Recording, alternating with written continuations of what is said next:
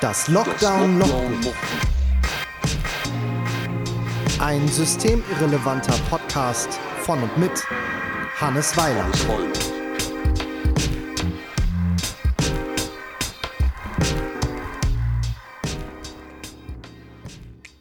Schönen guten Tag zusammen. Hier ist wieder das Lockdown Logbuch, der Podcast. Ich weiß nicht, wie das euch geht, aber immer wenn ich während de, der letzten Monate im Lockdown mit Kontaktbeschränkungen etc.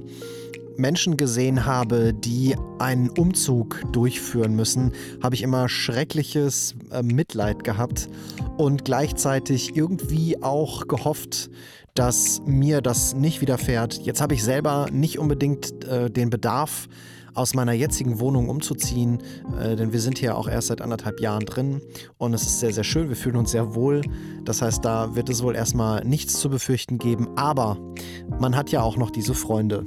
Und da ist es dieses befreundete Pärchen, das vor kurzem zusammengezogen ist und natürlich beim Umzug auf unsere Hilfe zurückgreift, die wir selbstverständlich angeboten haben. Dass das auch gut tun kann im Lockdown, äh, erzählt hier ein bisschen ähm, dieser Text und äh, wie sehr es vor allem auch gut tun kann, sich nach einer solchen Hilfe selbst zu belohnen, kommt auch drin vor. Und ja, wer hätte gedacht, dass ein Lumumba zu dieser Belohnung mit dazugehört? Viel Spaß mit diesem Text und bleibt gesund.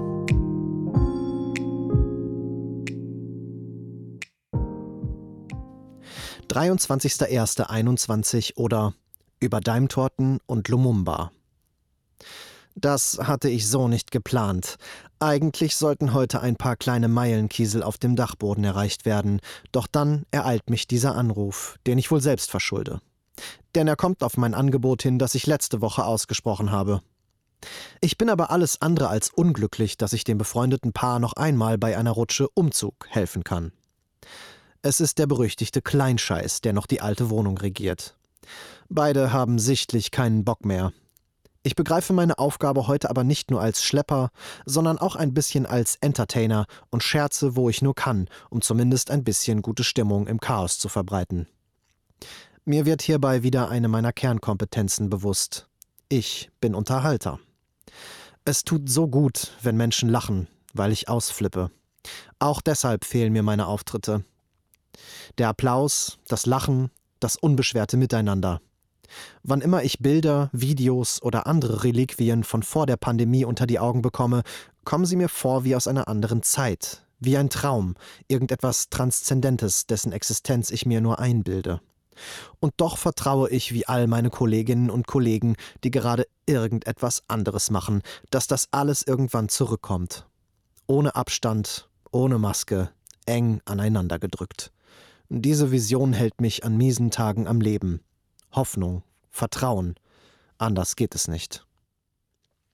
Als ich gestern von der Beerdigung nach Hause komme, ist mir nach Daimtorte.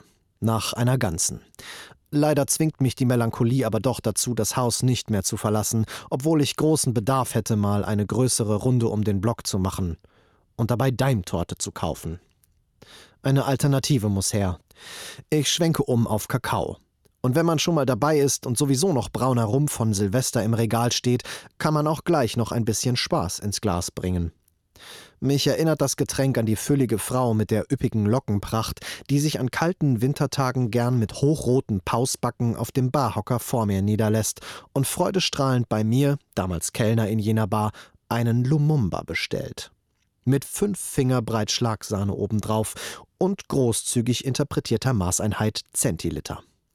Fast angewidert und doch ein bisschen belustigt rühre ich der Stammgästin die braune, warme Suppe zusammen, die ein derartiges Alkoholaroma versprüht, dass ich schon beim Zubereiten besoffen werde.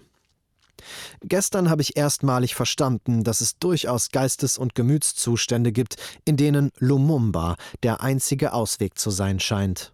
Auch ich untertreibe nicht mit dem Schlückchen Beschleuniger, in das ich das Kakaopulver einrühre. Die Sahne ersetze ich durch Milchschaum und bin dann auch schon nach den ersten zwei Schlucken derart entspannt, dass ich fühlbar in die Couch einsinke, während ich mit den Liebsten Mulan im bereits gekündigten Testabo Disney Plus genieße. Das Leben ist schön, zumindest doch manchmal einfacher, wenn man die Schwere verlässt.